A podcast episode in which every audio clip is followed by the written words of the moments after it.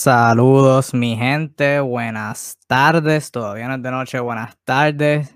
Bienvenidos nuevamente a la página de NBA Discussions. Otro miércoles, así que ya saben la que hay.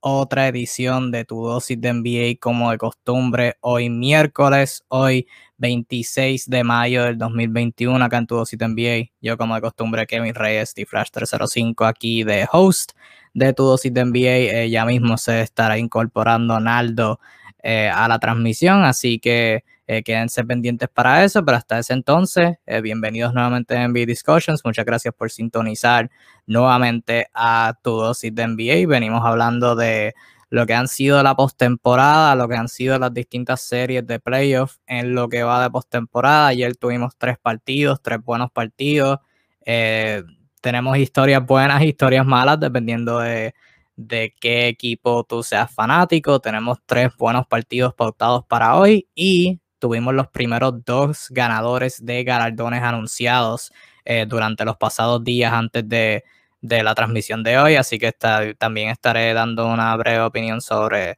eh, sobre esos ganadores y lo que he visto en los primeros dos partidos de, de las series que resumieron ayer, al igual que lo que espero ver en los partidos de hoy y lo que eh, lo que se, nos estará esperando en lo que falta de postemporada. No, muchas gracias por sintonizar. Recuerda darle like a la transmisión. Síguenos en NBA Discussions. Traemos publicaciones diarias, eh, análisis de, partidos, obviamente post de resultados, post de todas las noticias. Así que súper pendientes a todo eh, lo que venimos zumbando. Yo he hecho análisis de todas estas series. Hice una publicación explicando, de hecho, ya que vamos a hablar de galardones, pues hice eh, la última edición de la columna de mi gente, que es una publicación donde yo escribo donde el tema que, ustedes, los seguidores, eh, comenten sobre lo que sea. Eh, me pidieron que comentara sobre los parámetros, o sea, los criterios, entre comillas, porque no hay criterios escritos, los criterios que se usan a la hora de votar para los, para los galardones. Así que pueden irse a leer esto, lo subí, lo subí ayer, de hecho. Así que pueden ir y chequear eso. Eh, además de, eso, nada, mi gente, vamos para encima. Recuerden, pueden dejar en los comentarios su, opinión, desde dónde nos están sintonizando, cualquier tema del que quieren que hablemos. Siempre leemos los comentarios y siempre estamos ahí este, leyendo sus opiniones y hablando sobre los temas, las preguntas, los debates que usted ponga. Así que en confianza puede hacer eso. Eh, hablé del post de análisis de los galardones, así que vamos a empezar hablando de los galardones. Tuvimos dos ganadores ya anunciados por la NBA para, eh, ¿verdad? Sus distintos galardones. Hay seis galardones que reparten. Son el ejecutivo del año, dirigente del año, eh, novato del año, jugador de mayor progreso, MVP y jugador defensivo del año. No los dije en orden, fue, los dije a la medida que, que me iba acordando. ya la NBA anunció el ganador de sexto hombre del año. lo había anunciado antes de que yo hubiera escrito la columna que hice y ya ayer anunciaron el jugador de mayor progreso, es decir, el ¿verdad? sexto hombre del año se le da un jugador reserva y mayor progreso se le da a un jugador que tenga el mayor incremento de números de la pasada temporada a la temporada en cuestión. El primer, voy a ir en orden en que los anunciaron. El primer galardón que entregaron fue el sexto hombre del año, que lo dieron el lunes. By the way, eh, ya parece que la NBA hace, no sé si es este año exclusivamente, pero gracias a Dios no están haciendo estos shows, este programa de, luego de los, de los playoffs, luego de las finales para entregar los galardones. Por fin lo están haciendo a medida que van pasando las series y van pasando la, eh, la postemporada. Así que aleluya por eso, porque en verdad que entregarlo después que se acaben las finales no hace sentido. Así que aplausos NBA, muchas gracias por eso. El primer galardón que, que dieron fue el sexto hombre del año y le fue un jugador de los Utah Jazz, le fue a Jordan Clarkson. Eh, Clarkson lo recibió de parte de su compañero Joe Ingles, fue el primer jugador, eh, Clarkson fue el primer jugador de los Utah Jazz en la historia de su franquicia en ganar sexto hombre del año. Eh, Clarkson esta temporada promedió 18 puntos, 4 rebotes, 2 asistencias y media, un robo. anotando el 42.5% de sus tiros del campo, 34.7% de sus triples y el 89.6% de sus tiradas libres. Eh, lideró a todos los hombres de reservas en puntos por juego. Jugó 60 partidos, esta, pues jugó 68 partidos esta temporada y fue reserva en 67 eh, de esos. en términos de cómo terminaron las votaciones, Clarkson fue evidentemente el ganador. Los otros dos finalistas fueron, uno de ellos fue su compañero Joe Ingles y el otro fue Derrick Rose de los New York Knicks. Em, se preguntarán por qué hay dos finalistas sexto hombre del año en el mismo equipo. Eh, porque si uno es sexto hombre, el otro debe ser séptimo. Eh, no tengo idea contestando esa pregunta, no tengo la, menor idea. El año pasado también pasó con Lou Williams y Montrezl Harrell, ambos del mismo equipo. Eh, los dos sexto hombres, por alguna razón la matemática no hace sentido. pero Clarkson se lo ganó, lo dominó las votaciones, se llevó 407 de los, de los puntos, 65 votos de primer lugar fueron a él. 65 de los 100 le fueron a él. Terry Rose obtuvo uno, Joe Ingles tuvo 34. Ah, el resto de las votaciones, Clarkson terminó 1, Ingles terminó 2, Rose terminó 3, Jalen Bronson de los Mavericks terminó 4, eh, Tim Hardaway Jr. también de los Mavericks terminó 4, eh, terminó 5, así que de nuevo dos compañeros, cosa que no hace sentido, pero seguimos. Montrezl Harrell de los Lakers terminó sexto, Carmelo Anthony fue mi predicción en la, antes de que empezara la pretemporada eh, para ganar sexto hombre del año. Terminó por ahí Chris Boucher, Bobby Portis, Enes Kanter, TJ McConnell, Miles Bridges, Shake Milton, Thaddeus Young y Facundo Campazo, el argentino, eh, nuestro compatriota latino, eh, obtuvo un voto de tercer lugar. no estoy en contra de, de esto. usualmente honestamente, Joe Ingles pienso que tuvo mejor año, pero Joe Ingles, eh, la mayoría de los partidos, especialmente para finalizar la temporada, estuvo en el cuadro inicial luego de la baja de Donovan Mitchell. Así que, o sea, sexto hombre le va a una reserva. Si tienes a un Joe Ingles que es sexto hombre, pero que en realidad puede jugar de, regular, no, no hace poco sentido. O sea, Ingles fue regular 30 de los 67 partidos de Utah. Eh, hace bien poco sentido. Se supone que sea para celebrar a los jugadores reserva. Ah, no tengo problemas. Eh, cuando escribí la publicación ya habían hecho el anuncio, pero Naldo escribió un, post en donde hizo sus predicciones y su predicción para sexto hombre era Jordan Clarkson. Eh, venía a venirse. O sea, año tras año, como escribí en el post, eh, el sexto hombre del año, mucho más allá, o sea, para analizar el impacto de un jugador se mira mucho más allá que puntos por juego. Pero a la hora de votar por sexto hombre del año, para alabar, exaltar una reserva, año tras año siempre se usa puntos por juego. O sea, usualmente el jugador que promedie, que la, la, mayor cantidad de puntos por juego y venga de la banca se va a llevar sexto hombre del año. Así que Jordan Clarkson tuvo número uno en puntos por juego por jugadores que vinieron de la banca, promedio 18, como dije anteriormente, y se llevó sexto hombre del año. Eh, felicidades para Jordan Clarkson, tuvo una temporada eh, sensacional. Luego de eso, también anunciaron jugador de mayor progreso, eso fue ayer. El hijo de Julius Randle le otorgó el premio a su padre, eh, Jordan, Clark, eh, Jordan, Clarkson. Julius Randle se llevó jugador de mayor progreso, dominó las votaciones convincentemente. Eh, no había mucho argumento, estaba entre Julius Randle, Jeremy Grant de los Detroit Pistons y Michael Porter Jr. de los Denver Nuggets. Esos fueron los tres finalistas. Julius Randle se lo llevó convincentemente. Randle ha sido la historia de parte de, de los Knicks y el resurgimiento de Nueva York, alcanzando la postemporada por la primera vez desde el 2013, alcanzando eh, ventaja de cancha local en la primera ronda como el cuarto puesto.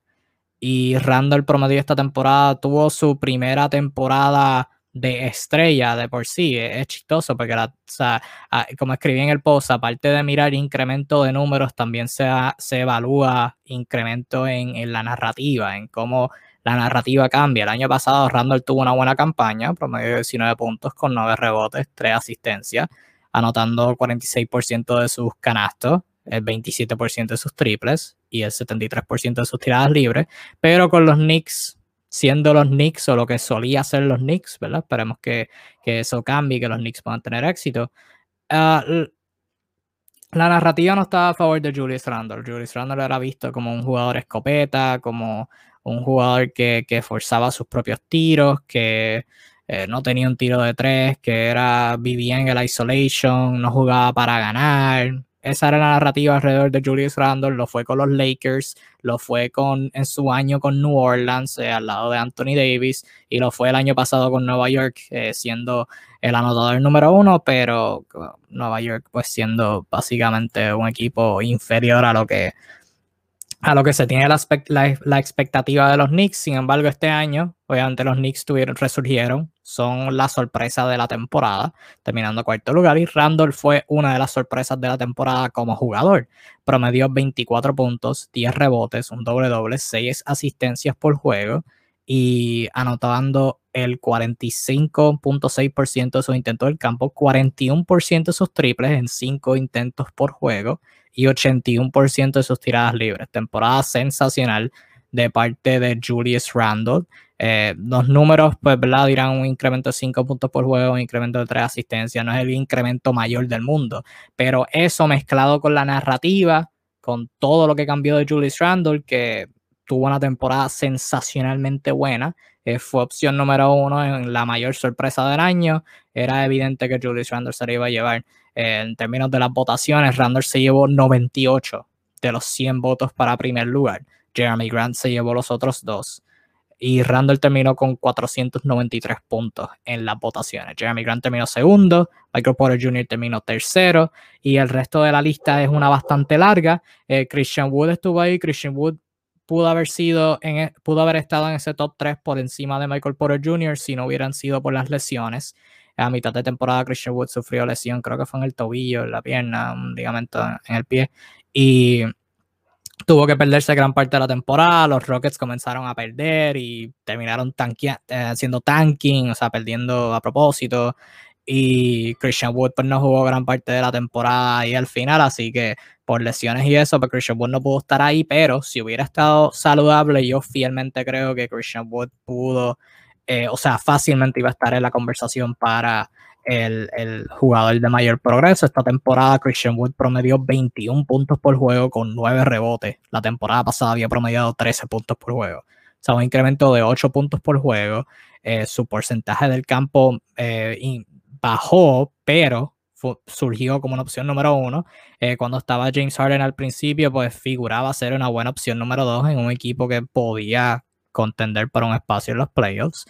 Ah, pero, pues, cosas que pasan. Christian Wood, pues, se, sufrió por las lesiones y terminó eh, fuera del top 3, pero en el top 4. Zach Lavin está por ahí, Jalen Brown, Chris Boucher, Michael Bridges de Phoenix, Zion Williamson de los Pelicans, interesante. Nikola Vucevic de los Bulls, súper interesante.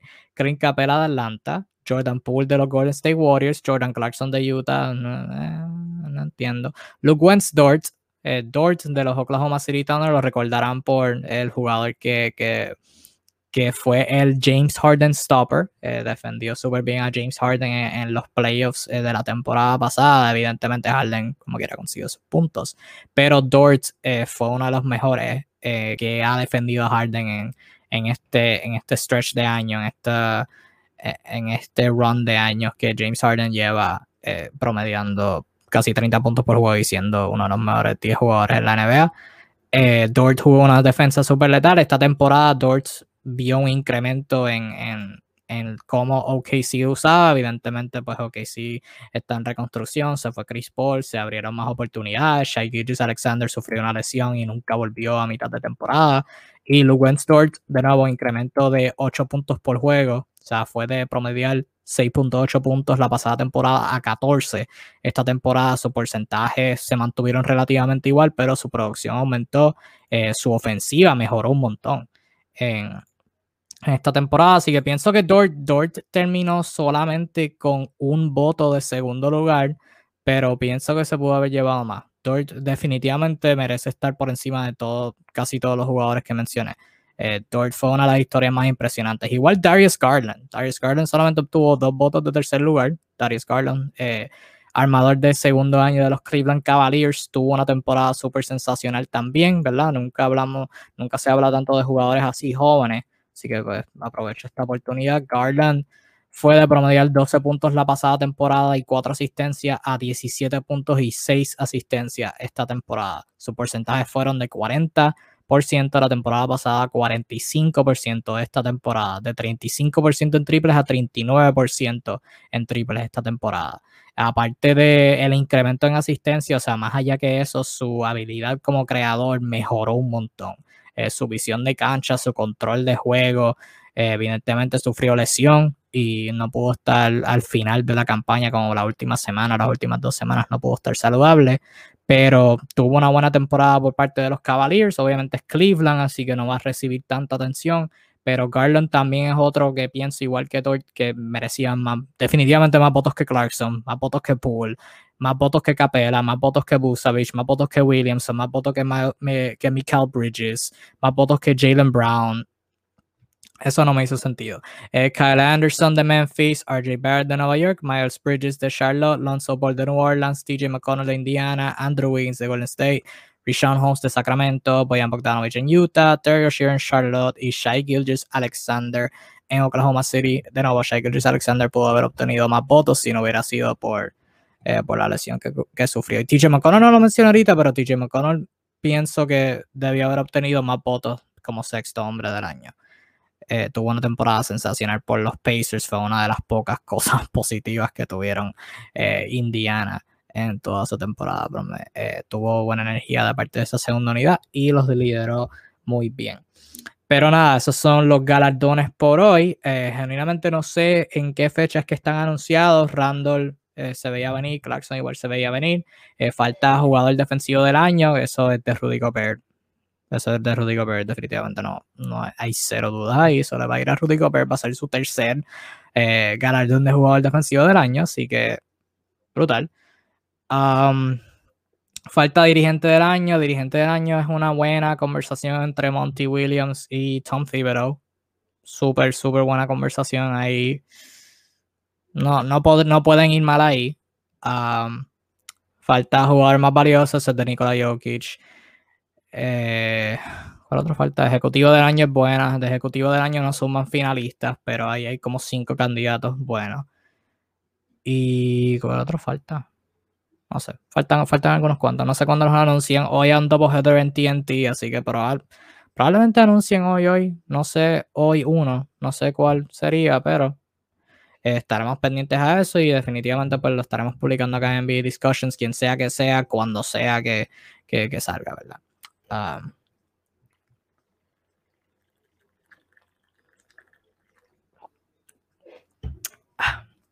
de nuevo, de nuevo, pueden sacar su, ¿verdad? Tirar sus temas, tirar sus comentarios, porque ahora vamos a lo bueno. Ahora vamos a la postemporada. Y vamos a ir hablando, ¿verdad? Voy a dar un énfasis a los partidos que ocurrieron ayer, las series que continuaron ayer. Y luego eh, iré a los, a los partidos que resumen hoy, a las series que, resumen hoy, o sea, que tienen el segundo partido de su serie hoy, y luego iré a, ¿verdad? Hablaremos por encimita del resto de las series de postemporada.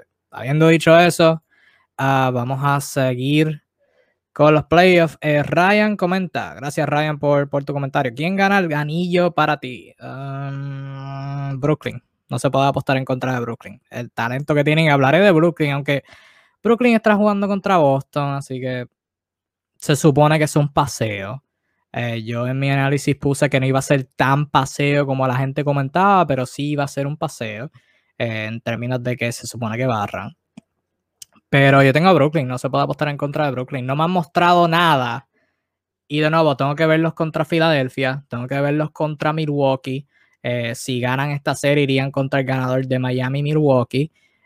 tengo que verlos defender a un hombre grande porque con, con, de la manera que están jugando ahora, me, me acuerda mucho a los Rockets del 2018. Y Mike D'Antoni está ahí, así que no sé cuánta cuán coincidencia sea eso.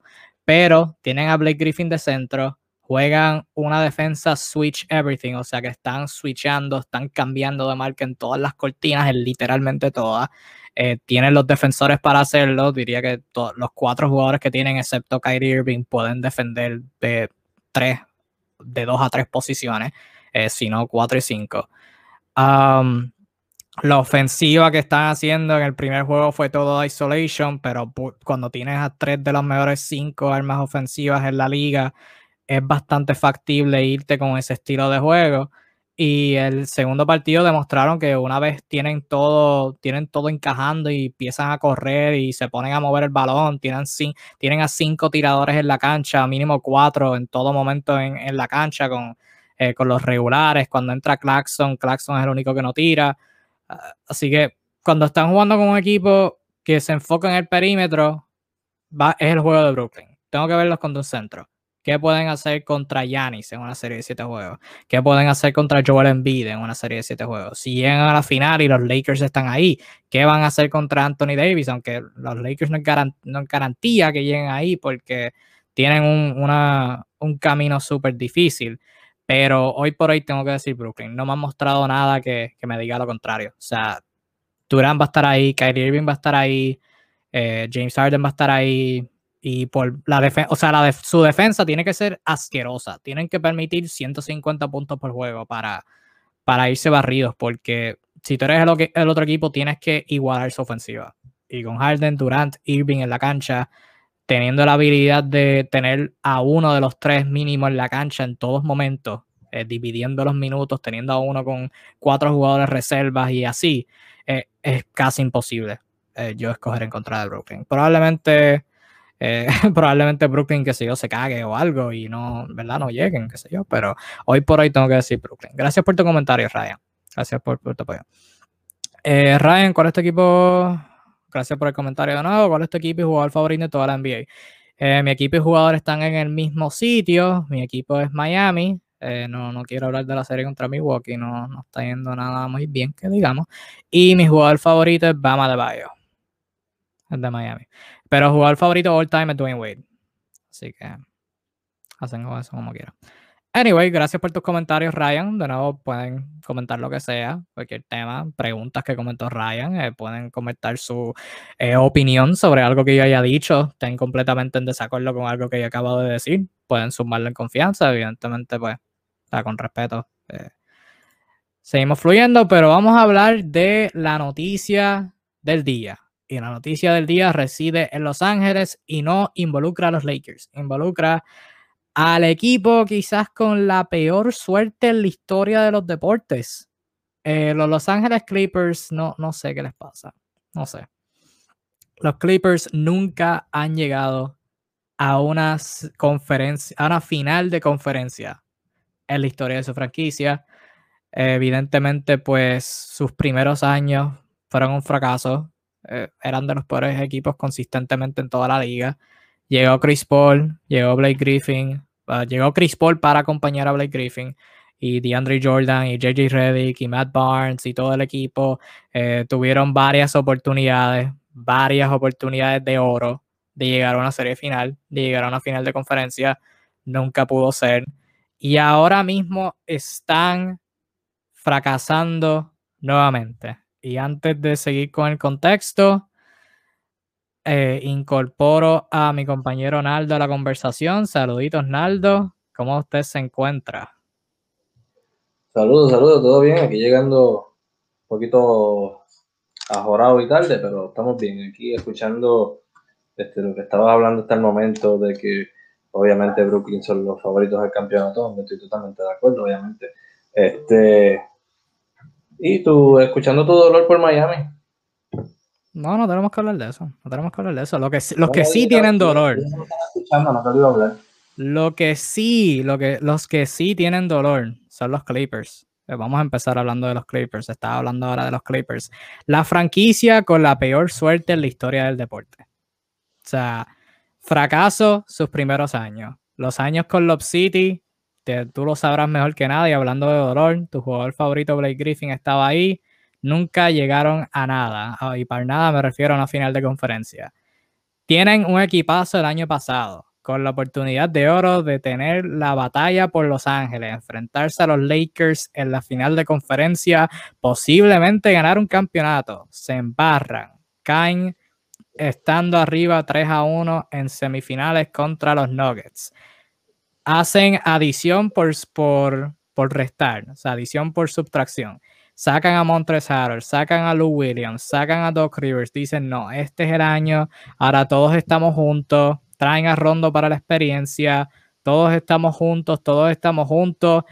Hacen tanking, o sea, descansan a sus jugadores importantes para tener un macheo favorable en los playoffs. O sea, perdieron contra los Rockets, perdieron contra los Thunder en juegos back to back para evitar a los Lakers. Terminan cuarto lugar con ventaja local contra Luka Doncic y los Mavericks y pierden sus primeros dos juegos en casa.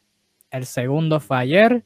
El primero fue, fue, fue vergonzoso. Primero fue una ocasión vergonzosa. Por George tuvo un juego malo, tuvo una segunda mitad eh, buena, pero la primera mitad no, no fue tan buena. Luka Doncic se les hizo un hijo y cayeron abajo 1-0. Está bien. Entran ayer en su casa con la oportunidad de empatar la serie y caen por 600 27 a, 121. Luka Doncic, 39 puntos, 7 rebotes, 7 asistencias. Tim Hardaway Jr., 28 puntos. Kristaps Porzingis, 20 puntos. Por los Clippers, Kawhi y por George intentaron.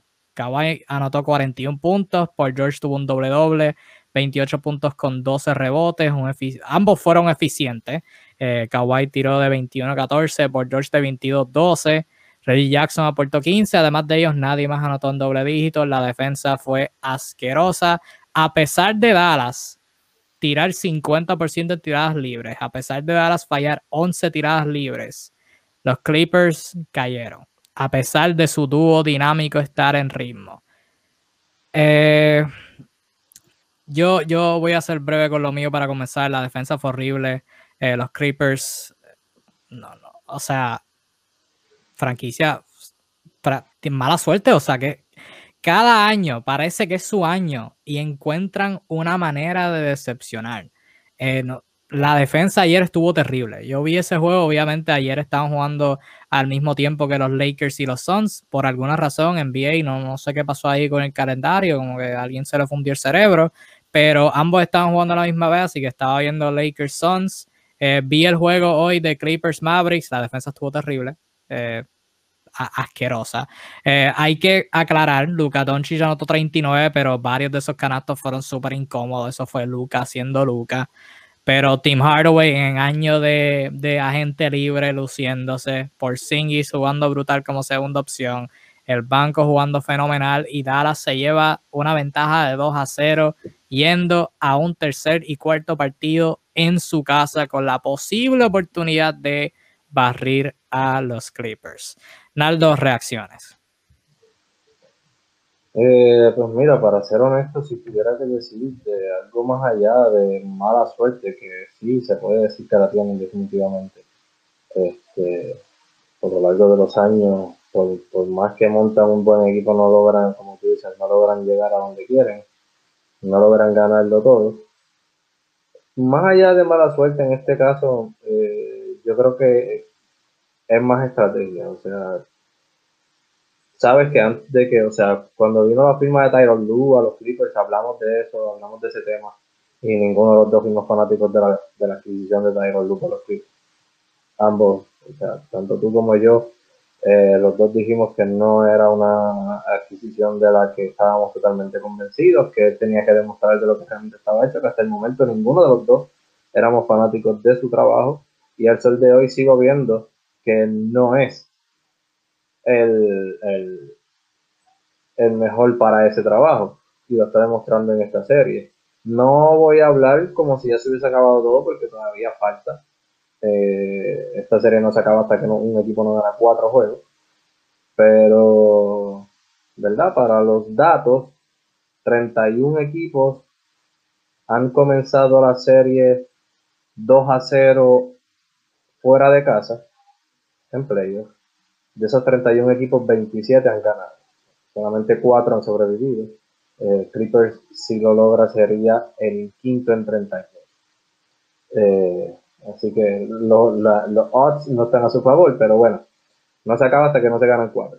Eh, habiendo dicho eso, este, yo creo que aquí lo que pasa es la estrategia defensiva. La defensa, como dijiste, es un asco. O sea, la defensa de los Clippers sobre todo cuando tienes jugadores defensivos como Kawhi, como Paul George, como Michael Morris, como Patrick Beverly, ver que no puedan defender eh, es algo asqueroso. O sea, hemos hablado de esto anteriormente cuando hablamos de Dallas en otras ediciones de Tu y NBA. Dallas es 100% Lucas. solamente Luca controla el balón. Luca va de izquierda a de derecha, de frente hacia atrás, Luca mira para los lados, Luca decide cuándo va a tirarlo, cuándo simplemente va a hacer un pase. Yo no puedo creer que a Luca no le den el trato que le dan a Stephen Curry en Golden State o que le daban a James Harden en Houston cuando no tenía otro ball handler que simplemente pasaba la media cancha, ya tenía dos tipos encima y obligarlo a salir de la bola. Finney Smith no es un super tirador, aunque haya su por ciento diga que este año tiró bien, él no es un tirador nato. Eh, Maxi Riva no es un anotador nato tampoco. Yo prefiero que me tiren esos dos jugadores la bola todo el tiempo antes que ver a Lucas haciendo lo que le da la gana, que es lo que ha hecho. Ese juego del switch en todos los picks no está funcionando. No pueden usarlo ya. Pero Lu tiene que cambiar esa estrategia. Es horrible. Es horrible, simplemente horrible. un double team, un trap o un buen edge que le dé la oportunidad de a Kawhi o a, o Paul George de llegar a donde Lucas antes de que se pueda ir.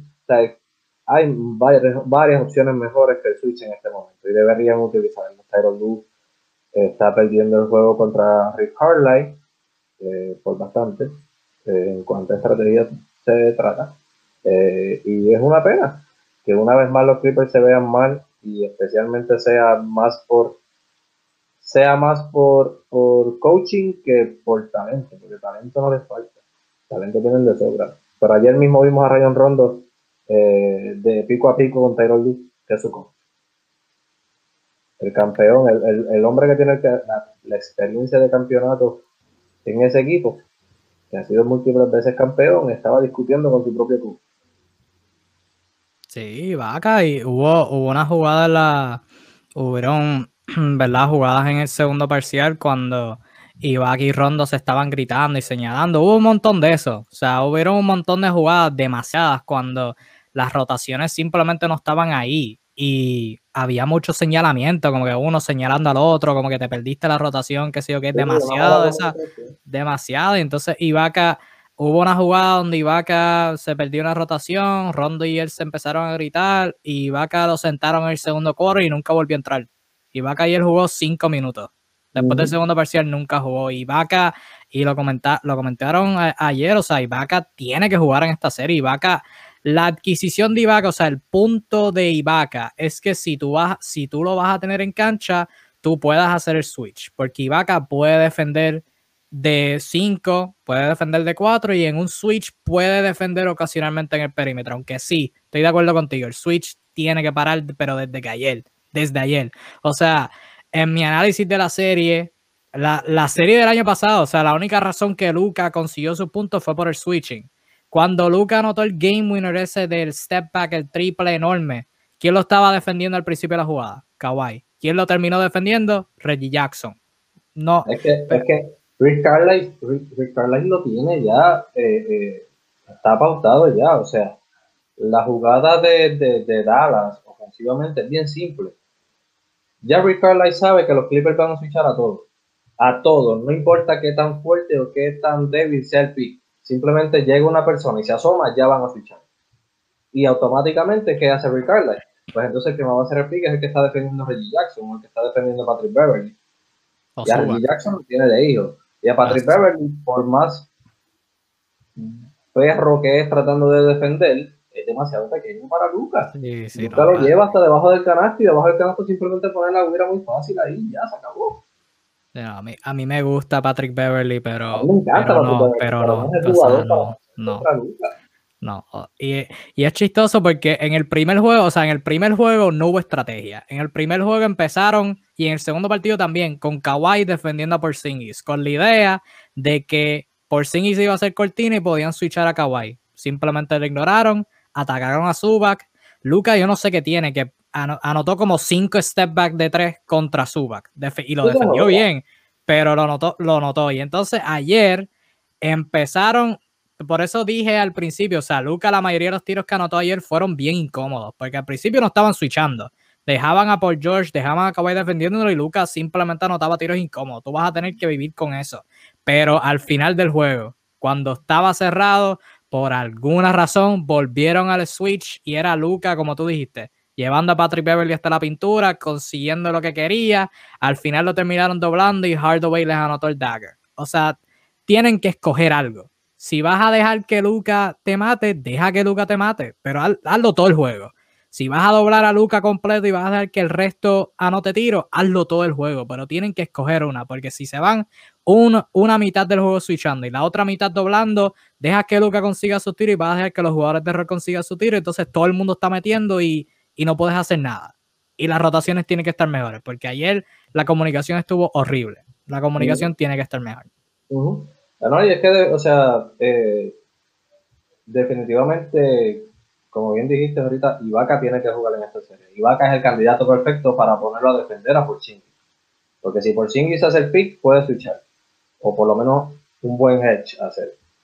En el caso de que Porzingis esté simplemente parado afuera, un buen tirador de afuera, que se sabe mover para ser un hombre grande, Ibaka lo va a seguir y lo va a defender muy bien desde arriba hasta abajo. Ibaka tiene que jugar en esta serie. Ibaka es el jugador que se supone que los Clippers trajeron para jugar en este tipo de series, se supone. y que solamente haya jugado hasta, hasta ahora, creo que nueve minutos en total entre los dos juegos es algo ridículo. Sí, este, pero volvemos a lo mismo. Si tú vas a defender, si tú vas a defender a Lucas, si tú vas a poner a Kawhi y a, o a Paul George a defender a Lucas, pero vas a switchar en todos los picks, independientemente de qué tan bueno o malo sea el pick, ¿de qué te sirve ponerle a por George o a, o Kawhi? Si automáticamente pasan la malla cancha, va a venir un pick y tú vas a switchar. No lo estás defendiendo tú. ¿Sabes? Tyron Luke tiene que hacer una, un ajuste defensivo en eso. O sea, es absurdo lo, obvio que todo el mundo está viendo y que Tyron Luke es un coach eh, respetado en la liga y que tiene una, eh, digamos, reputación buena en la liga, no esté viendo lo que está pasando y no logre reaccionar y ajustar el equipo lo que está pasando. Simplemente es ridículo, es ridículo. la, ofensiva estaba. Y ayer era el juego que tenían que ganar. O sea, Kawhi anotó 41. Por George estaba atacando y estaba terminando y los tiros incómodos los estaba encestando. O sea, ayer era el juego. Ayer era el juego. El año pasado la culpa fue de Pandemic P, whatever, este Player of P, por George, Pablo Jorge, eh, llámenlo como quieran. El año pasado pues lució mal. Y este año los dos juegos los ha jugado bien. Los dos juegos ha hecho sus anotaciones y estamos haciendo lo que tiene que hacer. Y como quiera no gana, porque el lado defensivo simplemente no está respondiendo y, es el, y el lado defensivo es más bien la estrategia defensiva que están teniendo.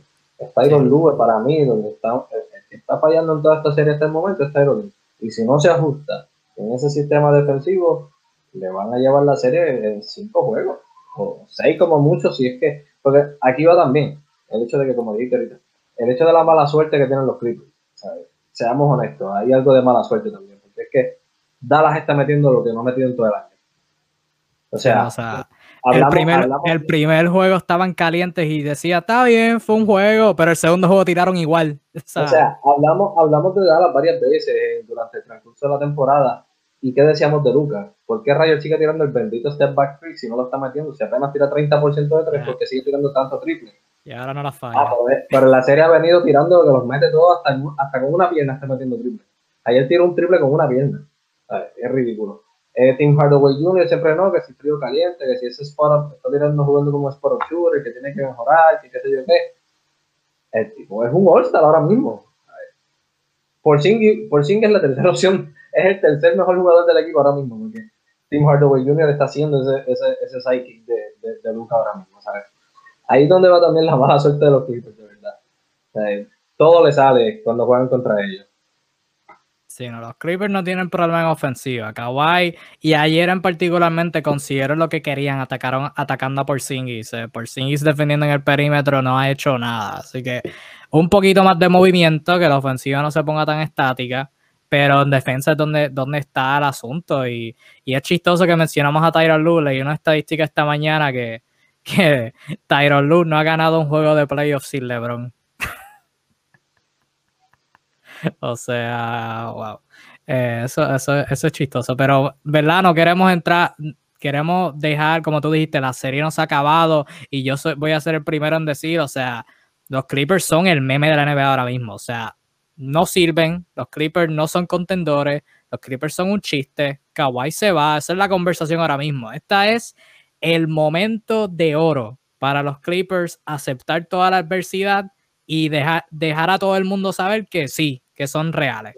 Esta es la oportunidad de oro. Esta es la oportunidad de silenciar a todo el mundo. Hacer un comeback en esta serie sería la oportunidad de silenciar a todo el mundo. Aunque como quiera son los para silenciar del todo, porque van a decir nada, pero se tuvieron que fastidiar contra Dallas y Van a seguir hablando en contra de ellos. Pero este, este definitivamente es el momento de que por lo menos silencien a la mitad de la gente que anda eso sí, no queremos, ¿verdad? La serie no se ha acabado hasta que alguien gane cuatro, como tú bien dijiste. Pero como tú dijiste, la temporada pasada la culpa era de 20.000 personas y sacaron a las 20.000 personas por Josh está jugando bien. Kawhi gente libre, bueno, está bien, lo vamos a dejar ahí. Vamos a dejar ahí. Eh, ya mencioné LeBron, así que vamos a quedarnos en Los Ángeles. Los Lakers, una serie calibre de final de conferencia jugando contra los Phoenix Suns y ayer los Lakers empataron la serie 1 a 1. Eh, perdieron el primer juego, como es costumbre de un equipo de LeBron, perder el primer juego, regresar y empatar la serie. Lo hicieron ayer, ganando 109 a 102. Anthony Davis tuvo un buenísimo partido, está haciendo bounce back luego de, anotar 13 puntos, creo que fue en el primer partido. Ayer anotó 34 con 10 rebotes, y 7 asistencias. LeBron James anotó 23 puntos con 9 asistencias, incluyendo de tiros al final para, para poner el juego, ¿verdad? Asegurar el partido. Dennis Schroeder anotó 24, Andre Drummond tuvo 15 puntos con 12 rebotes. Andre Drummond está jugando muy bien en la serie. Eh, sí, sé que sigue siendo meme, pero genuinamente está jugando bien. Devin Booker al igual está jugando bien. Devin Booker lleva, anotó 31 puntos, anotó 34 en el primer partido. DeAndre Ayton anotó 22 puntos con 10 rebotes. También tuvo un buen partido en el primer juego. Y Cameron Payne ayer anotó 19 puntos con 7 asistencias. Chris Paul solamente jugó 22 minutos, no jugó el cuarto parcial la mayoría. Eh, jugó como 2 minutos y se sentó faltando 7. Eh, está bregando con esa lesión del hombro. De nuevo, si hablamos de mala suerte, Chris Paul tiene que estar ahí, sufre lesiones en toda la postemporada. Eh, es algo fatal, de verdad, fatal. Y, o sea, no son lesiones que, que por, o sea, son todos accidentes, todas son accidentes. En esta serie choca contra Cameron Johnson, su propio compañero, se estira el hombro, dicen que es un sprain. Eh, no está al 100% claramente, o sea, su tiro es completamente distinto, no puede casi ni driviar, no puede hacer nada, eh, así que está mal, pero eh, los Lakers pudieron empatar la serie. ¿Qué viste en el primer, en el, en el segundo partido de ayer? Este, pues mira, el juego de ayer fue un juego bien intenso. los Lakers terminaron la gran mayoría de partidos estuvieron al frente, pero Phoenix no se rindió y eso es un crédito que hay que darle, a pesar de ser jóvenes, de ser eh, inexpertos en la gran mayoría de, del equipo. Este, no se rindieron y al final del tercer cuarto lo hicieron muy bien, pegaron bastante el juego y comenzando el cuarto vinieron con todo el momento del partido y, lograron empatar y lograron irse al frente. Este, y la realidad es que hicieron un juegazo. Eh, como tú dices, mala suerte, no, no pudieron tener la Chris y ahí fue donde se notó, faltando algunos tres minutos, dos minutos del cuarto quarter, cuando el juego estaba empate, eh, no supieron cerrar, demasiados errores, este, obviamente se, intensificó la defensa de los Lakers y, los jóvenes de, Phoenix no, no supieron capitalizar en ese, en ese final del juego. Y obviamente pues, los Lakers sacaron el provecho de eso para empatar la serie. Pero definitivamente, o sea, Phoenix le está dando de cabeza a los Lakers. Le ganaron el primero y en este fue un juego sumamente cerrado que se decidió en los últimos dos minutos del partido. Eh, va a ser una serie bastante intensa, obviamente, ¿verdad? tomando en consideración que Chris Paul juega. Si Chris Paul juega, pues vamos a tener una muy, una serie muy interesante. Este, me gusta ver a DeAndre Ayton haciendo un excelente trabajo contra los grandes de Lakers. Está jugando enorme. Eh, me encanta ver que Devin Booker está teniendo exposición por primera vez en playoffs y lo está haciendo en grande. Eh, Crowder está teniendo eh, un papel excepcional en el equipo. Este, ayer en el cuarto parcial, Crowder y Cameron Payne fueron los que sacaron la cara por el equipo este, y lograron este, mantener el juego a, flote, incluso adelante, como dije. este, con su hustle, con el, con el corre y corre, con los triples, con, ellos estaban haciendo de todo. Este, definitivamente estoy, estoy impresionado. No te diría impresionado con el resultado de que están empates en la serie, porque esperaba una buena serie. Pero estoy impresionado con, con el performance individual de cada uno de ellos. O sea, están todos dando todo por, por, por ganar esa serie, apostando a ellos. Y eso es algo que me encanta. El hustle de un equipo que, aunque tiene todo en contra, porque no tienen experiencia, porque están contra los Lakers, que son el favorito de la oeste, el favorito de mucha gente y que votan por perdedores a pesar de entrar segundo en la, en, la, en la liga. Tienen el segundo mejor récord de la liga. Eh, ellos están batallando como si ellos fueran el mejor equipo y eso me encanta. Eh, tienen todo el crédito del mundo, tanto ellos como su coach Monty Williams está haciendo un excelente trabajo. Lamentablemente, como, como sabemos, ayer no pudo terminar el juego con Chris Paul. ¿Qué habrá pasado? No sé. Yo estoy seguro que tiene que ser eh, problemas del hombro, porque de lo contrario Chris Paul hubiese terminado ese juego, como que no va a sentar a Chris Paul y dejarlo sentado al final del partido. Este, obviamente se notó su, su, ausencia en, eso, en ese final ayer. Pero definitivamente tienen todo el crédito del mundo. Sí, no, Phoenix es un equipo súper completo y hemos hablado de ellos toda la temporada, que son como este equipo en teoría perfecto. O sea, si un equipo va a llegar a la, a la final como al oeste, si es Phoenix, no sorprenda a nadie, porque Phoenix es un equipo completo. O sea, esta serie se va a ir a 7. Esta serie se va a ir a 7, no se va a ir a menos de 7. Todo depende de la salud de Chris Paul. Independientemente de cuán saludable esté, un 65-70% de Chris Paul es mejor que todos los armadores que tiene Phoenix, excepto de claro. obviamente. Y yo pronostiqué esta eh, serie, yo pronostiqué esta serie en 6 juegos a favor de Lakers, pero sumamente juegos como los que hemos visto hasta el momento, sumamente cerrados. Este, Lakers obviamente tienen a LeBron, eh, tienen a Anthony Davis, tienen a, que ya que ya, ya son campeones. Eh, LeBron obviamente lleva 18 años en la liga, Anthony Davis ya logró tener una, un run por el campeonato, ya sabe lo que es la presión de playoffs, este, aunque fue en el Bowl, pero igual forma eh, ya conoce todo lo que hay que hacer y ayer lo demostró, vino queriendo hacer un statement y, lo consiguió, tú sabes, tuvo, un excelente juego. Eh, anotó más de 30 puntos y, hizo de todo, llenó las estadísticas completas. él fue a ganar el juego y él fue a dar un, performance brutal y lo consiguió. Sí, los Lakers han conseguido buenas maneras de atacar. Eh, LeBron Ayer no fue tan agresivo hacia la pintura, pero cuando el tiro de afuera está entrando, o sea, cuando LeBron dice, o sea, Cameron Johnson, aplauso a Cameron Johnson porque Cameron Johnson jugó una buena defensa contra LeBron, pero LeBron simplemente estaba notando unos tiros súper extremadamente incómodos y cuando un, o sea, cuando un jugador grande como eso está notando esos tiros, hay que ver con el resultado, pero los Lakers en particular han usado a Anthony Davis de manera interesante. O sea, lo tienen jugando la 4. La mayoría de las veces ayer jugó en la 4. Eh, no hubo tantos cuadros con Anthony Davis de centro, a diferencia del primer partido.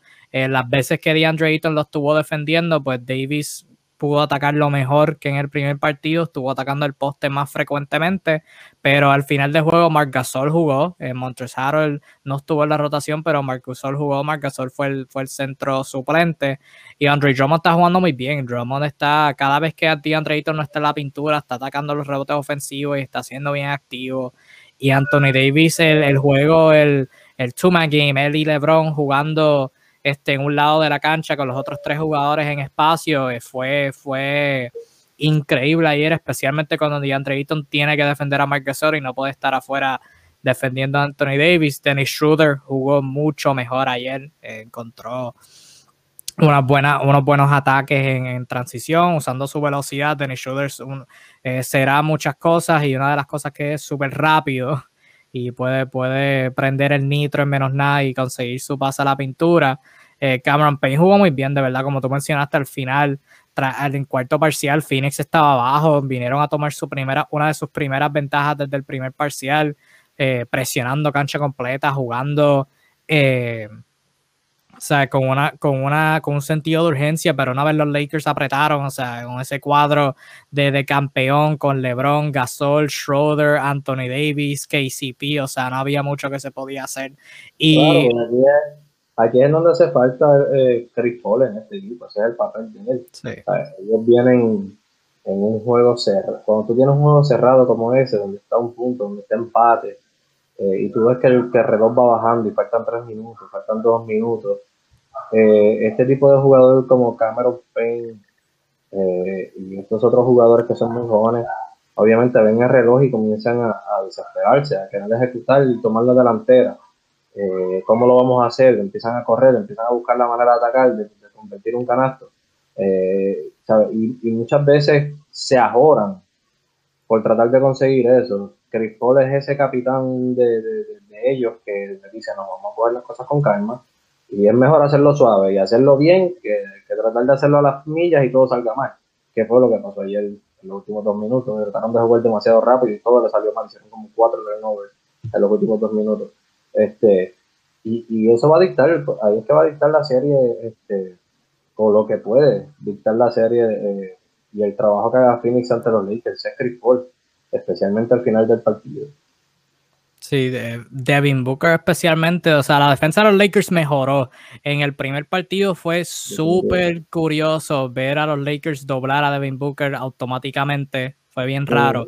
En este segundo partido no hubo tanto doblaje, hubo más, pues Drummond quedándose atrás, a veces lo doblaron ahí al final y lo, como que le, mandaron eh, defensas diferentes y Booker como que no, no supo reaccionar a muchas de ellas y Chris Paul con el balón, aún con un hombro malo, estaba creando, aún estando en cancha sin el balón, haciendo cortinas y haciendo cortinas buenas, en defensa, defendiendo muy bien, o sea, necesitan a Chris Paul, pero pues fue un juego en donde Phoenix pues, pues tuvo, tuvo, eh, tuvo un puño. Eh, los Lakers le mandaron cosas distintas, los, Suns no supieron cómo, cómo reaccionar, ahora es cuestión de sentarse, obviamente viajan ahora a Los Ángeles para jugar dos partidos, la serie está uno a uno, o sea, el mundo no se ha acabado, es cuestión de reaccionar y ver todas esas distintas defensas, especialmente Devin Booker. O sea, Devin Booker va a decidir esta serie porque tienes a Chris Paul, tienes a DeAndre Ayton que contienda contra Anthony Davis, LeBron va a ser LeBron, eh, Devin Booker va a ser el factor decisivo y va, va, todo va a depender de Devin Booker, pues leer esas defensas y, y atacarlas bien, pero los Lakers reaccionaron, o sea, no, no esperábamos mucho. Había gente diciendo que, ah, que los Lakers perdieron en primer juego, que LeBron en primera ronda va a perder su primera serie, bla, bla, bla. Relax, son series de siete juegos, relax. Ahora vamos a Los Ángeles, serie empate. Eh, Chris Paul, asumo que va a jugar, dudo mucho que Chris Paul no juegue. Si Chris Paul no juega, eso es que el hombro se cayó de sitio. Eh, Chris Paul, después que el hombro esté conectado a su cuerpo, Chris Paul va a jugar. La cosa va a ser cuán saludable está y eso, eso, va a ser, eso va a ser lo que decida la serie, pero tenemos una serie muy buena. Serie muy buena entre LeBron, Chris Paul, obviamente amigos, dos IQ super altos, equipo joven, equipo veterano. Eh, el que gane esta serie tiene una buena oportunidad de ganar el oeste. Así que va a ser una serie bien buena los, los partidos que falten, entre 6 o 7, no, no espero que, que vaya menos. Y yo sé que vamos a finalizar ahora, tenemos tres partidos ahora, uno ahora empezó ya, o no sé, y uno como en 20 minutos, así que vamos a ir finalizando. Y sé que hablamos de la serie y que no se acaban hasta que alguien gane cuatro partidos, pero Brooklyn va al frente 2 a 0 contra los Celtics. Esta serie para los efectos se acabó, ¿verdad? Eh, Brooklyn tuvo un, juego, un primer juego un poco no tan limpio, que fue cerrado después de la primera mitad y en la segunda mitad apretaron y pudieron llevárselo relativamente cómodo. Y ayer se lo llevaron desde el principio, que terminaron ganando 130-108 eh, por Brooklyn. Kevin Durant anotó 26, Joe Harris anotó 25 con 7 triples, Kyrie Irving anotó 15, James Harden tuvo 20 puntos con 7 asistencias, Blake Griffin tuvo 11, como 3 donkeos, los, donkeos que nunca tuvo en Detroit. Landry Shaman anotó 10 puntos, todo el mundo anotó por parte de Boston. Uh, Marcus Smart fue el más que metió. Eh, Jason Tatum solamente metió 9 puntos. Kemba Walker fue bueno, pero nada del otro mundo. M. Fournier fue sólido. Robert Williams no tuvo el juegazo que tuvo en el primer juego. Sé, sé que hablamos, o sea, el primer parcial lo ganaron 40-26. Sé que hablábamos de las series, no se acaban hasta que alguien gane cuatro, pero esta serie para los efectos se acabó, ¿verdad? ¿No? ¿Me equivoco? Esta serie, esta serie lo único que falta ver es si se va a acabar en cuatro o en cinco juegos. Eso es lo único que falta en esta serie. Este, Boston no tiene manera de batallar contra, contra Brooklyn, este, mucho menos sin Jalen Brown. Eh, definitivamente no, no. Es cuestión de si. La única duda aquí es si Boston va a ganar uno o ninguno. Fuera de ahí, esta serie no tiene más nada que hablarse. Obviamente, eh, como bien dijiste, Brooklyn es el equipo a vencer. Brooklyn es el equipo que favorito a ganar el campeonato. O sea, ahora mismo, el único equipo que me puede preocupar para ganarle a Brooklyn son los Milwaukee Bucks. De la forma en la que están jugando, es un equipo que es completamente tu Todos, todos los jugadores defienden, todos los jugadores meten la bola. Juegan excelente en ambos lados de la cancha. Eh, yo creo que ese es el único equipo que, que debería estar preocupando a, a los Nets eh, en estos playoffs, por lo menos en el lado este. Eh, fuera de ellos, no veo ningún equipo con la posibilidad de canal, honestamente. Sí, yo, yo puse a Brooklyn barriendo a Boston, pero una barrida cerrada, en el sentido de que los iban a barrer, pero iban a haber juegos cerrados. El primero fue cerrado, pero el primero fue cerrado porque Brooklyn quiso. O sea, hubo demasiada isolation. Eh, todos los tiros que tiraron el Big Three fueron incómodos, que son tiros que pueden meter, pero pues, simplemente no entraron. Kevin Durant jugó horrible y quiso tirarlas todas, y jugó horrible. Sí, pero ayer, desde el principio, movimiento de balón, todo el mundo afuera de la pintura, eh, un montón de spacing, todo el mundo haciendo el pase extra uh, de un buen tiro, tiraron un excelente tiro. Joe Harris los lideró en anotaciones, así que eso te deja decir cuántos pases extra estaban haciendo. Eh, Blake Griffin capitalizando en defensa, el switching y Boston atacando en isolation sin crear nada. Difícil. Con el baloncesto que jugaron ayer los, los, Brooklyn Nets este, fácilmente se fueron campeones. Eh, no hubo egoísmo, todos movieron la bola, todos tiraron, todos tiraron tiros cómodos. Eh, cada vez que habiendo voltín, alguien se quedaba solo y ese que se quedaba solo era el que tenía el tiro. Ellos siempre tiraron tiros inteligentes, pocos tiros forzados. Eh, ofensivamente fue un juego perfecto, fue un juego excelente. Y obviamente eso mata al equipo en, los ánimos y obviamente les mata la ofensiva en otro lado, porque sin ánimo meter la bola está difícil. Entonces es un juego bastante mental. Este, y, y, o sea, de la manera en la que jugaron ayer, definitivamente no se lo ganan. Sí, sí, Boston va a ganar un juego, si Boston va a ganar un juego, tiene que ser el tercero. Es el primero en casa, la fanaticada va a estar loca, van a querer retomar el curso, pero más importante que todo, Kyrie Irving regresa a Boston y juega por la primera vez frente a fanáticos. Eh, Kyrie Irving jugó dos juegos en Boston ya esta temporada, uno en pretemporada, el otro en día de Navidad, pero sin fanáticos. Este es con fanáticos.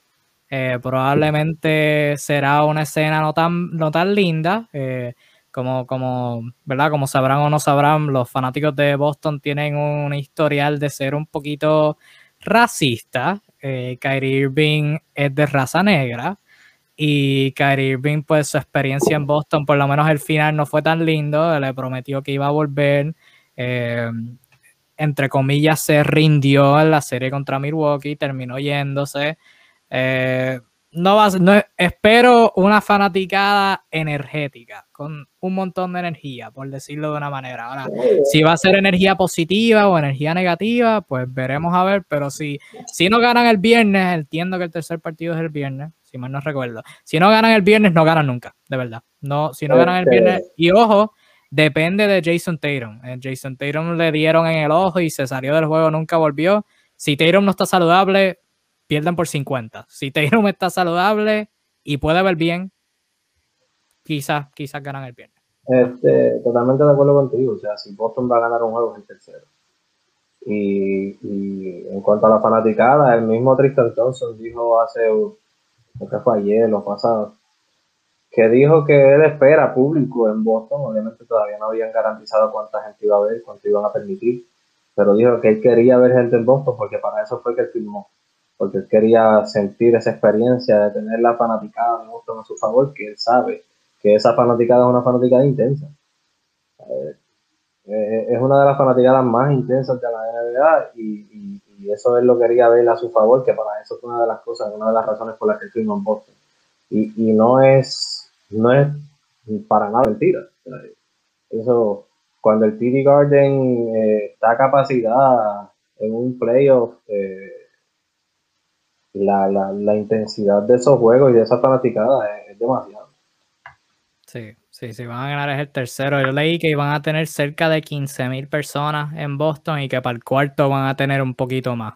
Eh, cerca de capacidad completa. No sé cuál es la capacidad completa de TD Garden, pero no es más que, que, que 15 mil. Y hemos visto, de nuevo, yo extrañaba a las fanáticas, eh, ver, verlos por televisión y que se sientan. En Phoenix, las fanáticas fueron increíbles. En Nueva York, que resumen hoy, la fanaticada fue sensacional.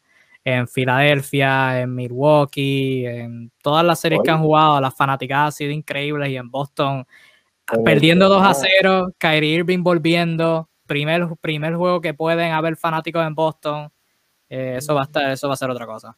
En el tema de la fanaticada, hoy mismo esperen en Nueva York una fanaticada súper intensa contra Traillón. Después de haberlo silenciado, esa gente va a venir hoy, pero con todo, atacar a Traillón, cada vez que coja esa bola le van a buchar. Eh, bueno, van a hacer todo, todo, todo, todo por meter la presión del mundo a ese hombre en la cancha. Sí, que de hecho vamos a ir finalizando y vamos a, a tocar las series que siguen hoy. Ahora mismo Filadelfia y Washington están jugando. El partido está 3 a 12 a favor de Filadelfia. Filadelfia va ganando la serie 1 a 0. Nueva York eh, retoma su serie contra Atlanta. Atlanta gana una, está ganando la serie 1 a 0. Ese partido es como en 10 minutos. Eh, perdieron el. Filadelfia ganó el primero contra Washington convincentemente, luego de una segunda mitad dominante. Atlanta ganó contra Nueva York, como hizo referencia Naldo, gracias a un game winner de Trey Young, una actuación en general brutal de Trey Young. Eh, últimos puntos fueron el game winner en una flotadora. Y el último partido a las 10 de la noche, hora de Puerto Rico es Memphis jugando en Utah. Se espera que Donovan Mitchell regrese luego de que no haya jugado el primer partido y Memphis se haya robado el primer partido en Utah como octavo puesto, ganando al mejor equipo en toda la liga. Así que, Naldo, ¿qué esperas de hoy? No necesariamente predicciones o si quieres dar predicciones, pero ¿qué, qué esperas en estos partidos de hoy, en esta serie que resumen hoy? Este, obviamente en el primer juego, como tú dices, ya arrancó Filadelfia, Washington. Honestamente, eh, espero que la serie arranque 2 a 0. Filadelfia está jugando demasiado bien. Filadelfia es uno de esos equipos que están jugando bien en ambos lados de la cancha. Cuando tú, cuando tú juegas bien en ambos lados de la cancha, es bien difícil que te ganen. Especialmente un equipo que no juega bien en un lado de la cancha como Washington, que no son buenos defensivamente. Este, sí, y, y Washington no tiene a nadie para contener a Joel Embiid, o sea, en físico. Tuvieron problemas contra Tobias Harris, inclusive. O sea, el, único, el único que tenía un chance de, de, de, por lo menos darle un poquito de, de, asustarlo un poco, quizás taparle los ojos, hacerle algún tipo de brujería, era Thomas Bryan y no existe este año. Este, definitivamente los, eh, los Wizards no tienen cómo machar a Joel Embiid. Eh, no tienen cómo machar a Tobias Harris, que hizo el juegazo en el primer juego. Fue un juegazo. Este, sin embargo, y este es el problema, Sixers sí tiene cómo contener a los jugadores de, de, Washington, porque son, son, una de las mejores defensas, tienen a Racimo, tienen a Joel Embiid, tienen, o sea, tienen un sinnúmero, Daniel Dean, tienen un sinnúmero de jugadores que son buenos defensivamente. Así que en cuanto a esa serie, espero que obviamente eh, la serie arranca 2 a 0. No te puedo decir que el juego va a ser abierto o va a ser cerrado, porque sabemos que Washington, los, los dos líderes de Washington son, son, son unos fajones, ellos no se van a dejar, ellos van a luchar hasta lo último si es necesario. Este, pero aún así espero obviamente que ganen los Sixers.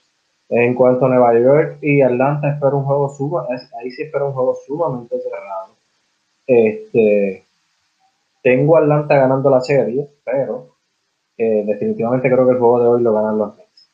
Es un juego sumamente cerrado y bien intenso otra vez, como lo fue el primero.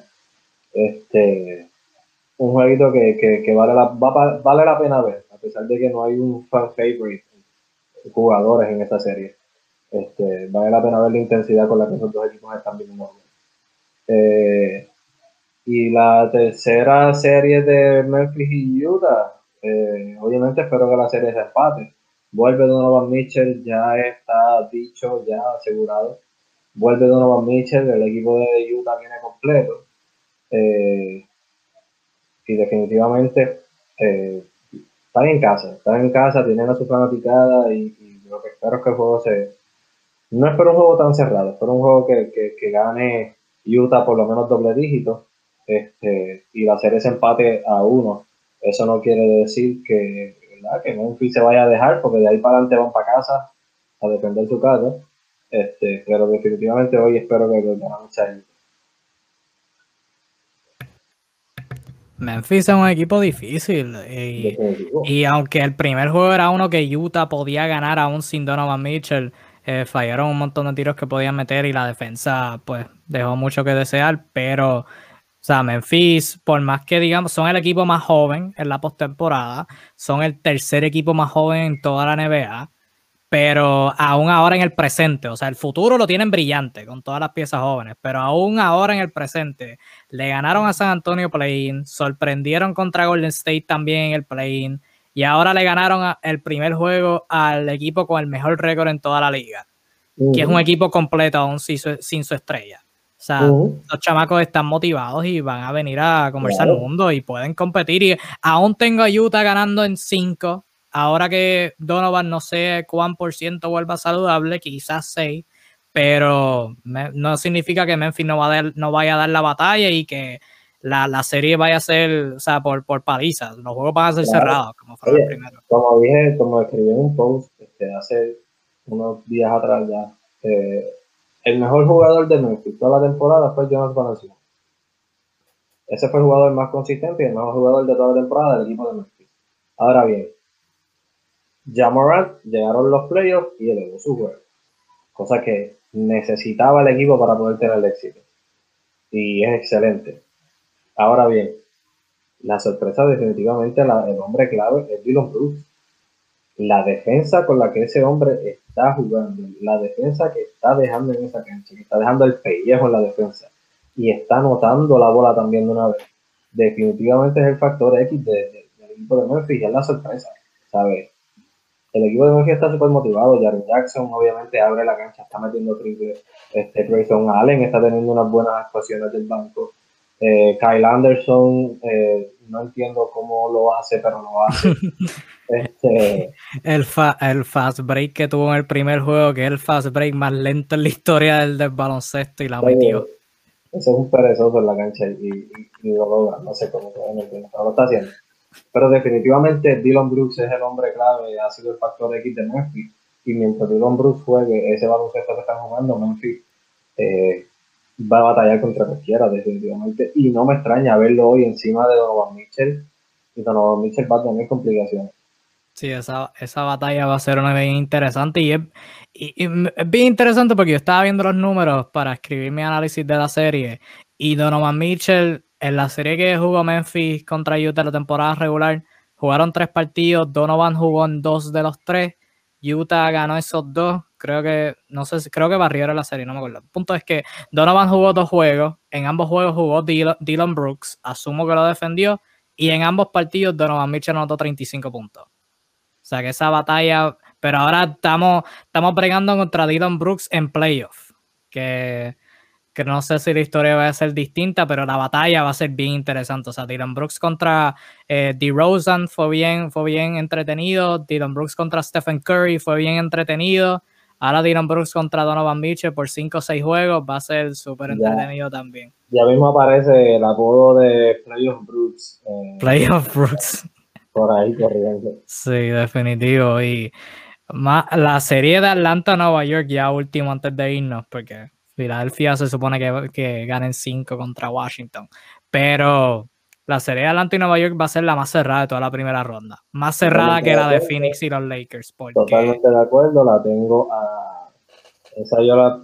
En mis previsiones la puse a 7 juegos Sí, yo también la puse a 7 juegos de adelante. Es que mi problema con Nueva York es que tienen una defensa estelar, aunque Trey Young consiguió ese floater. Eh, todas las veces que quería y el último eh, Atlanta se fue al pick and roll, a Spain pick and roll y consiguieron lo que querían. Pero Nueva York en ofensiva deja mucho que desear. Julius Randle tuvo un juego malo. Julius Randle no espero que vuelva a tener otro juego así de malo, especialmente contra Atlanta, un equipo que, que dominó en la temporada regular. Pero aparte de Julius Randle, ¿quién mete el balón? O sea, Derrick Rose, Derrick Rose va a ser Derrick Rose. Alec Burks no creo que meta 27 todos los juegos. Que es como que esa, es mi, esa es mi preocupación con Nueva York, su ofensiva esa fue la clave de que mantuvo el, a, Nueva York a flote en el juego pasado. Eh, Alex Burks metiendo, metió 18 puntos en el cuarto cuarto. 18 puntos en el cuarto cuarto. O sea, eh, cuando un jugador solo te mete 18 puntos en un cuarto, tú vas a estar en juego. O sea, tú vas a estar en juego.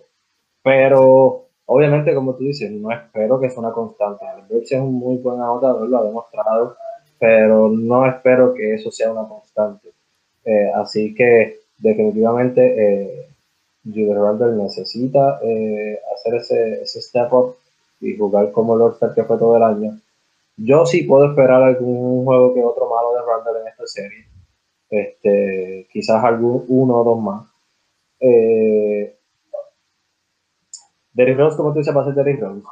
Eh, RJ Barrett necesita también hacer presencia en la ofensiva. Eh, ese es el problema y por eso es que tengo Atlanta en 7. Es como tú dices, Nueva York tiene la defensa, pero no me impresionan en la ofensiva. En la ofensiva nos deja mucho que desear. Atlanta, desde que llegó Macmillan a la silla de coach, ya eran buenos, tienen buenos jugadores ofensivos, meten la bola, son buenos metiendo la bola, saben hacerlo. Y ahora también defienden bien. Y como te dije ahorita, un equipo que es bueno en ambos lados de la cancha es bien difícil que un equipo que es bueno en un lado de la cancha pueda ganar ninguna serie. Definitivo, y es, y es la primera serie de Randall siendo una estrella primera opción en playoffs, así que no, no es por decir que, se vaya, que vaya a jugar mal en los playoffs, pero no lo hemos visto en este tipo de escenario, así que va a ser interesante ver cómo reacciona luego de un primer juego, pues no, no tan bueno. Y los regulares de Nueva York tienen que hacer más puntos. O sea, la banca de Nueva York anotó como 50 puntos. Eso es bueno, pero cuando son los únicos que están metiendo la bola, pues hay un problema y va a ser bien interesante ver, por eso estoy bien interesado en ver este segundo partido ahora que empieza ya mismo, eh, ver cómo Nueva York ajusta su defensa defendiendo a Trillon en el pick and roll, porque si le dejan la flotadora toda la serie, va a ser una serie bien cortita. Así que tienen que ajustar eso. Pero bueno, va a ser, tenemos unos juegos bien entretenidos para hoy unos juegos bien entretenidos a través de toda la semana, unos playoffs que esperan ser súper entretenidos. El comienzo ha sido súper brutal. El fin de semana todos los partidos fueron cerrados. Ah, en los últimos dos días los partidos no han sido tan buenos que digamos, pero esperamos que, eso eh, retome su curso y sean unas series muy buenas. Y nada, mi gente, como de costumbre estaremos acá en tu dosis de NBA todos los miércoles hablando de lo que vaya pasando en los playoffs y ocasionalmente nuestro watch party viendo un partido junto a usted eh, desde la comodidad de su casa. Pero nada, hasta ese entonces, muchas gracias por sintonizar a otra, a otra edición de Tu Dosis de NBA hoy, miércoles 26 de mayo del 2021. Como de costumbre, volvemos la semana que viene, la semana que viene hablando de todo lo que está aconteciendo. Quizás algunas series ya hayan concluido para ese entonces. Así que cualquier cosa que vaya pasando, pues hablaremos de eso. Pero hasta ese entonces, denos like, este, síganos, comenten, compartan, hagan de todo, apoyen a MB Discussion que traemos buen contenido a través de todos los playoffs. Hasta ese entonces nos veremos el miércoles. Disfruten el baloncesto, disfruten los playoffs junto a su, ¿verdad? junto a las personas que quieran, que tenemos buen baloncesto, el mejor tiempo del año para ser un fanático de NBA, así que disfrútenlo y nos veremos en la próxima, mi gente. Cuídense.